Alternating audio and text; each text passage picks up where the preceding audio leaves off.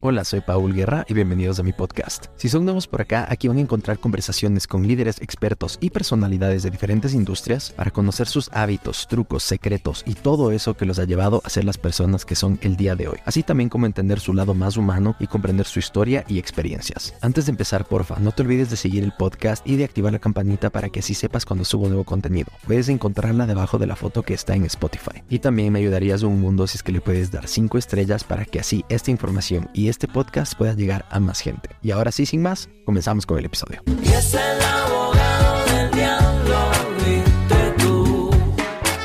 Quieres saber más de ti. Y es por eso que hoy estás aquí.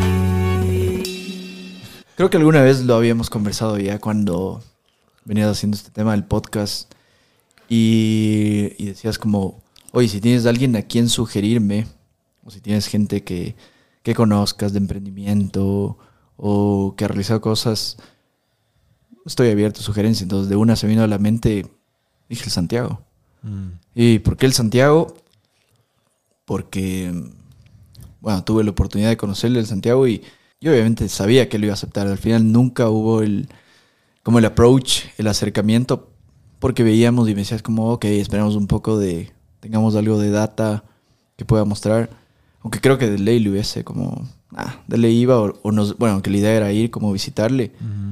Pero siempre era, creo que muy abierto eso porque le contaba, le gustaba a él mucho contar su historia.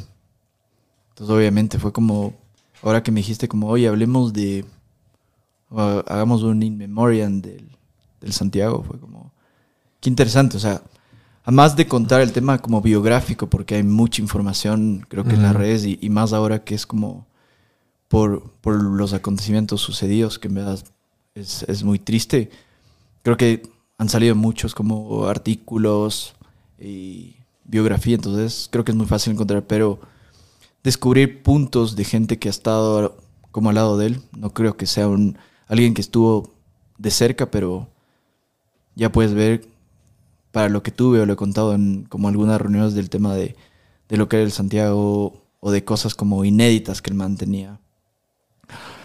Entonces me parecía súper importante, entonces creo que iba más allá. Entonces unirme y, y dialogar contigo, también tú siendo un, un dragón, ver el lado, cómo lo veías como, como estudiante también. Entonces, porque hablando con algunos estudiantes dragones, ves de lado cuando trabajas ahí cómo la gente quiere mucho su universidad, que es algo, eh, un sueño que él construyó. Mm.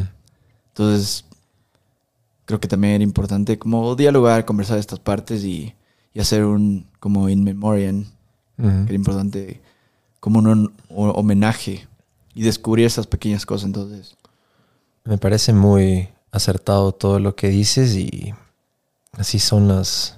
Así, fue, así, es, así es como se han ido dando las cosas, ¿no? Siempre me acuerdo que, claro, hablábamos de esto y lo, lo hablábamos, vamos a ir a grabar, o grabamos en la oficina de él y teníamos ya todo el plan, pero claro, yo te decía, no, esperemos un poquito más para tener un poquito más también de kilometraje, aunque sé que una conversación hubiera sido muy, muy, muy rica de ciertas maneras porque era un espíritu inquieto, un espíritu curioso. Si hay algo que desde mi punto de vista representa a la universidad y a todo lo que él dejó en su legado, que es el tema también de las artes liberales, que fue el pionero en este país, es precisamente eso, es ser curioso, es debatir. Eh, me da mucha rabia también que, que se ataque mucho a la persona, cuando lo que se puede atacar es a las ideas, nunca a la persona. Y eso yo estoy seguro que él es algo que hasta el día de hoy él va a estar feliz. Desde arriba va a estar sonriendo y de cierta manera, mientras él vea que la gente siga debatiendo, siga teniendo pensamiento crítico, donde hay un espacio de debate, donde pueda la gente conversar y atacarse sí a las ideas, estamos todo bien. It's all fair game.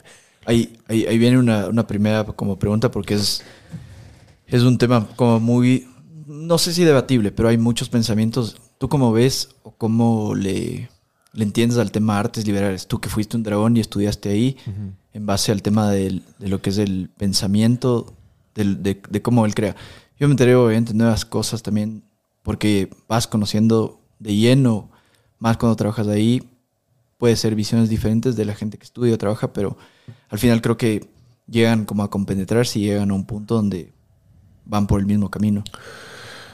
Yo te puedo decir, eh, la, respuesta te la puedo decir tal vez como desde la mentalidad de la persona que ingresó en el 2007 a la universidad, porque si te hablo ahorita después de nueve años de los Estados Unidos y estando expuesto tal vez al sistema de artes liber- liberales allá, puede mi respuesta variar un poco.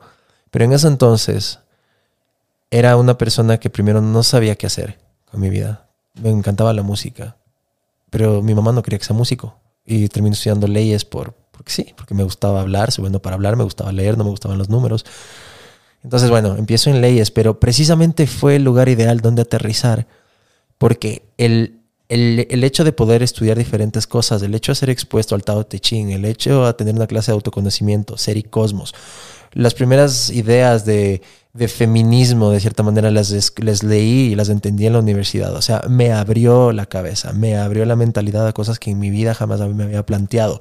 Entonces, tuve la oportunidad de tomar tantas materias en diferentes cosas que no solo era de la malla curricular de leyes, que de cierta manera me siguió despertando esa curiosidad que soy esencia viva de lo que es tal vez ser, eh, no sé si un dragón, pero alguien de cierta manera como el Santiago, alguien que sí eh, se dedica a la publicidad en cierta parte de su vida, pero estudia física nuclear, pero es un yogi, o le encantaba el tema del- de la conciencia, de la, de la filosofía.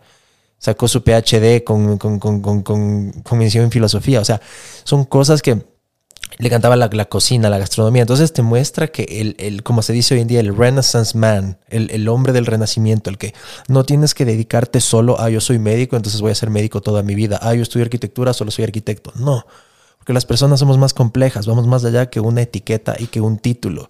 Y eso lo pude descubrir ahí. Me permitió explorar mi curiosidad. Sí, salir con un título de abogado, pero exploré un sinnúmero de cosas que me terminó, te lo puedo afirmar, llevando a Los Ángeles a estudiar teatro y a convertirme en actor y hacer todas las cosas que hago. ¿Y eso por qué? Por el espíritu de la universidad. Claro, ese espíritu de artes liberales. No sé si llegamos a un punto de que hablamos de la libertad.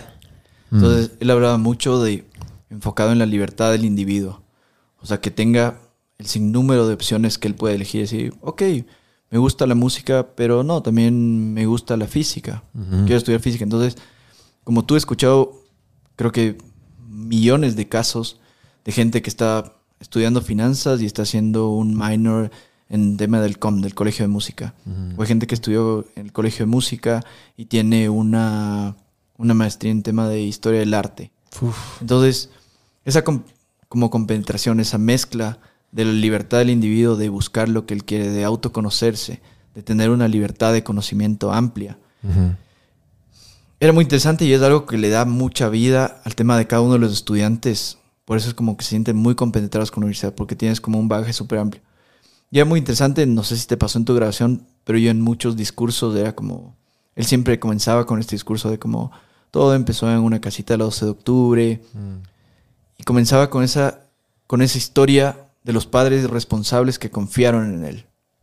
Que él tenía una idea loca y él comienza, a, no sé exactamente la edad, pero es arriba de los 40 años con este sueño. Obviamente esto lo viene trabajando algunos, bastantes años atrás con la idea, porque o sea, venía sacando como algunas ideas de lo que quería con el tema de la educación en el país. Obviamente se educó y como tú dices, viene un tema de estudiar un pregado en física, hace su maestría en, en física nuclear, de ahí, bueno, hace un postdoctorado en, en algo más que tiene que ver con física. Y con una mención en filosofía, ajá. Ajá. Regresa acá y, claro, una vez me contaba la historia y decía como, claro, yo me puse un tema de, de una imprenta, que en ese caso era una como agencia de publicidad, y se empieza a dedicar al tema del diseño gráfico. Entonces me decía como, yo, ¿qué puedo saber? O sea, antes no hacíamos todo este tema como de marketing digital, que, que las artes, que el diseño gráfico en las computadoras. O sea, antes era toda ser- serigrafía.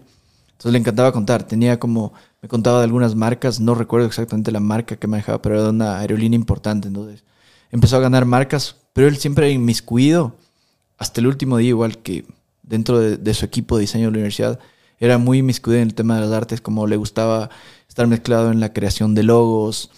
Eh, hay todas estas casas en, la universidad, bueno, debes saber que perteneciste tal vez a alguna. Él diseñó toda esta como imagen de marca para darle vida a la universidad. Y de ahí encuentras millón de historias de gente como lo que venía diciendo, que también le encantaba la cocina. Sacó y leía en esto porque todo este tema de tendencia que vas conociendo, él sacó un libro de una bitácora de, de recetas vegetarianas. Entonces un tiempo él fue vegetariano. Y había a veces o notas que contaban que a su equipo, a un equipo del que él manejaba en temas de misiones, en, en un, un como feriado de Navidad, él quiso como celebrar a su gente, había invitado a unas partes de mi equipo cuando yo no estaba, y él cocinó para ellos, porque le gustaba como cocinar, recibir, como en su casa. Y dentro de todo esto es como vas a encontrar esos valores importantes que él era, que él era como compartía dentro de la universidad.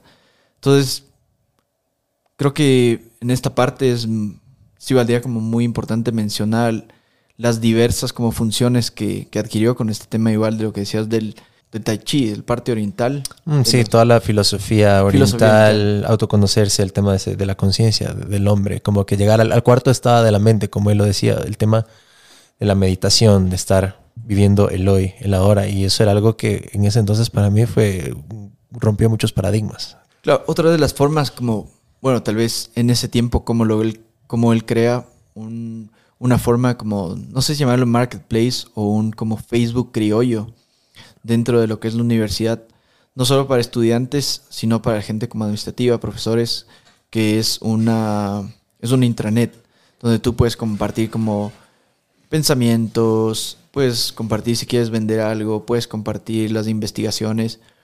Y siempre él como para exaltar o como dar mayor alcance a esto, su, una de sus frases favoritas, o sea, su, su, Su muletilla. su muletilla para exaltar este tema era como L. Entonces cuando veía siempre como dentro de las investigaciones había papers o premios o grants que ganaba dentro de esto los investigadores, los profesores de la universidad, eh, era como L. Entonces siempre manejaba este como oíste, oíste.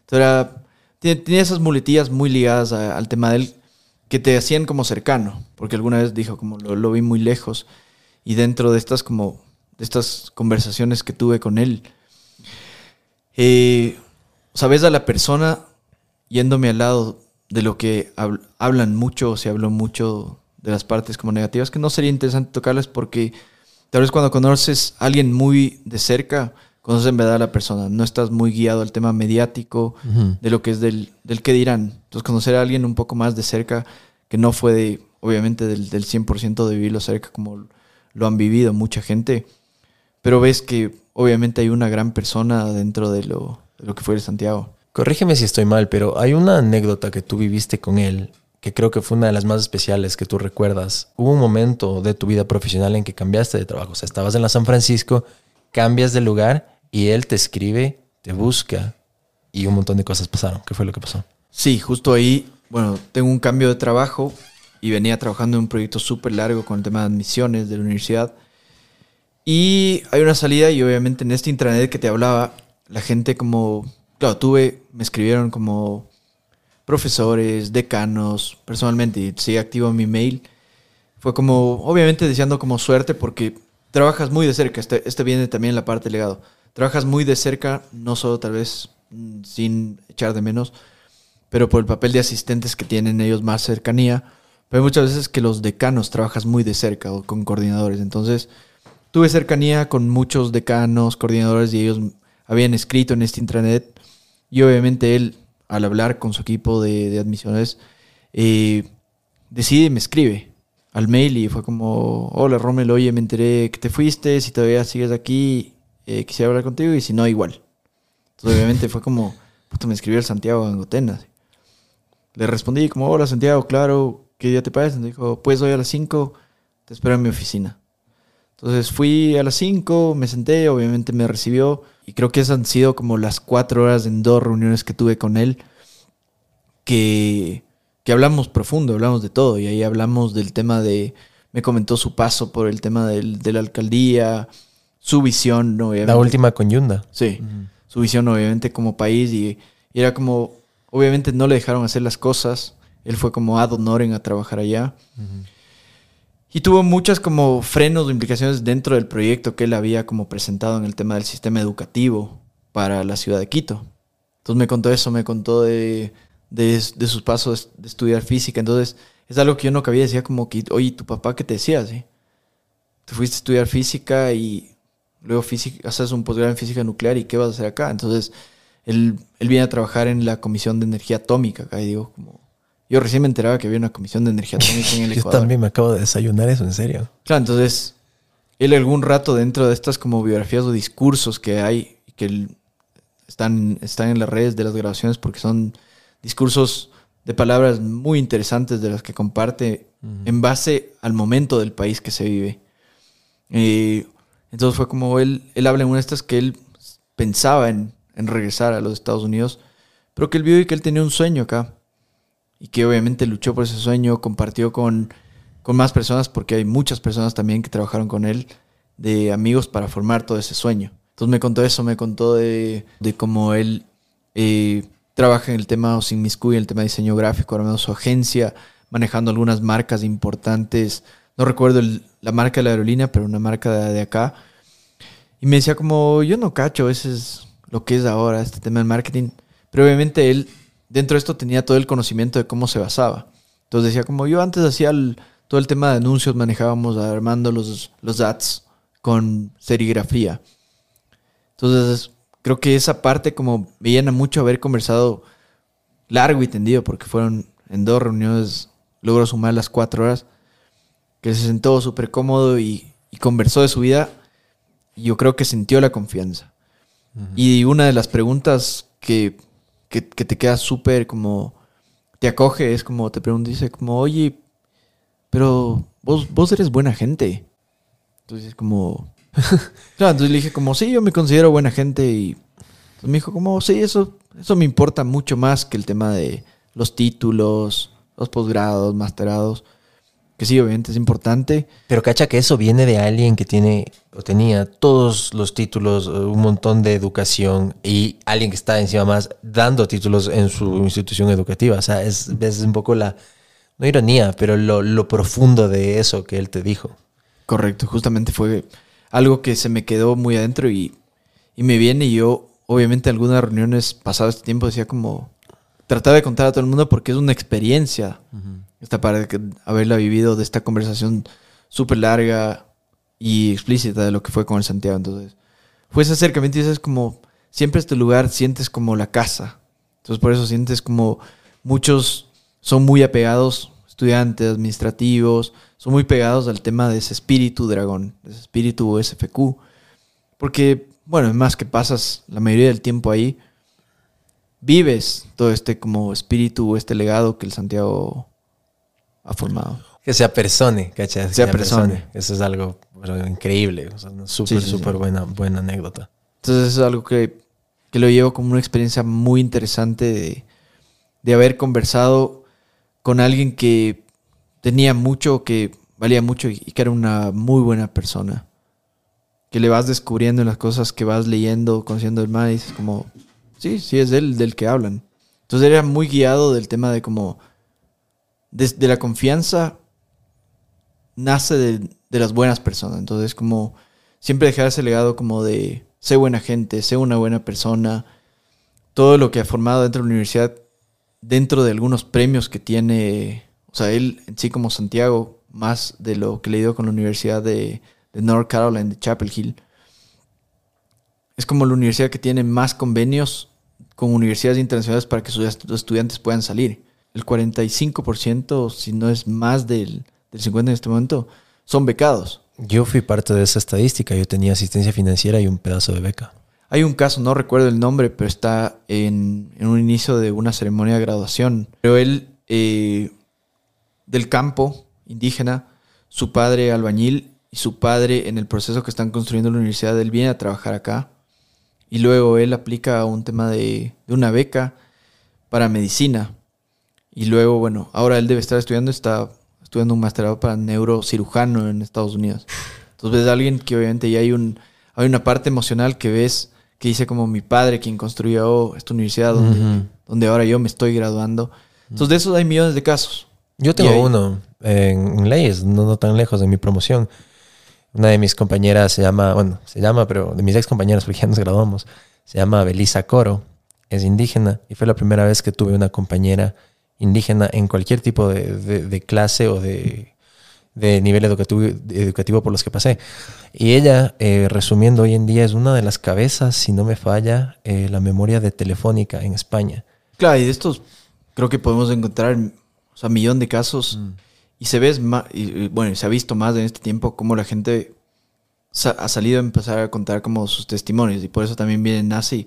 Y me pareció una buena idea como conversar del lado, tal vez de nuestro lado, de cómo lo vimos, de cómo sentimos la forma de quién era él o de la, o de la cercanía que pudimos tener con el Santiago. Entonces, Sí, por mi lado, lo último que, que voy a, recordar eh, de anécdota con él fue precisamente este momento en que me fui a Los Ángeles a convertirme en actor y un poquito de cosas empezaron a pasar. Y la página de la U, de USFQ Alumni, hizo una especie de artículo de lo que estaba haciendo en Los Ángeles. Y él personalmente me empezó a escribir en Twitter, me felicitó. Y después me pude enterar por algunas personas que me mencionó en un par de, discursos en la universidad. Decía, miren, yo tengo un abogado que está en Los Ángeles y que está haciendo actor y que esto y que está el y que no sé qué. Entonces, esa especie de, como tú dices, de cercanía, de no perder el, sentido de pertenencia, es súper importante. Claro, dentro, dentro de otras cosas también que, que podría recordar como vivencias de ese espíritu que él hace legado es como eh, el modo de vivencia que hay dentro de la universidad, en la parte como administrativa, profesorado, del tema de jerarquía de lo que hablábamos y que se habla mucho y que se le culpa mucho y que se le critica. Y que él obviamente se reía de los temas de los memes que hacían cuando decía como, no, es que aquí no se trata de usted, aquí se trata de tú. Entonces hacía un caso en una presentación a unos estudiantes. Entonces le decía como, si vos me tratas de usted, vos eres un longo cualquiera. Pero luego entiendes que él busca como, obviamente, esa cercanía. Que no haya estas jerarquías, que no haya doctor. Entonces decía, como que para qué nos ponen los taitas los nombres. Para que nos llamen por el nombre. Pero qué es lo que buscaba, obviamente, por esto. Es como buscar esa cercanía. Y esa cercanía se vive. O sea, es como el legado de, de Santiago. Entonces, te hablo en el tema como de marketing, que algo llegue, alguna campaña. Tal vez llegue alguien conocido a ti y no viene directamente con el punto de como, ah, sí, tenemos esto y esto hay que hacer y este punto, o este es el brainstorming, salgamos con esto, sino siempre llega como que, oye, te vi que estabas haciendo bicicleta, te fuiste al Coto Bike Park, qué chévere. Entonces hay mucha cercanía del, del modus vivendi. Entonces, eso creo que es un legado del que ha construido, de esa cercanía con su gente, con sus colaboradores, con sus amigos.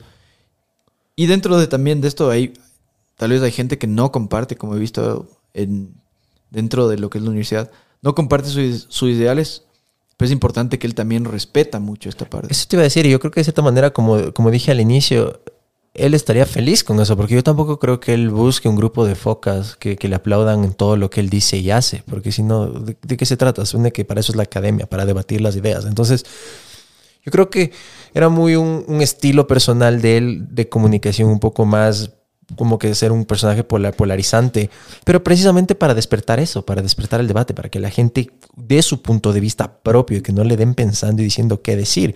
Y con el tema del tú y de no me hables de usted, yo también le veo que aparte de la cercanía, que es un muy buen punto que tú das estando del otro lado, estando adentro, yo lo veía eh, con todo lo que te, da esa charla al inicio, cuando estás en, en, la universidad, cuando recién entras, pero eso va seguido con otras cosas que, por ejemplo, decían, te vamos a dar clases de cultura gastronómica. ¿Por qué?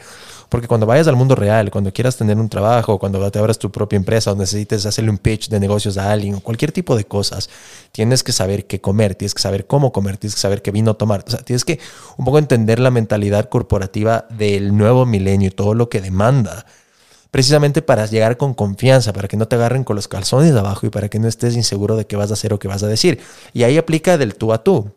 Si estás sentado con un ejecutivo o un angel investor de Silicon Valley y le vas a pedir que te ponga, no sé, 100 millones de dólares de semilla capital para un startup que tienes.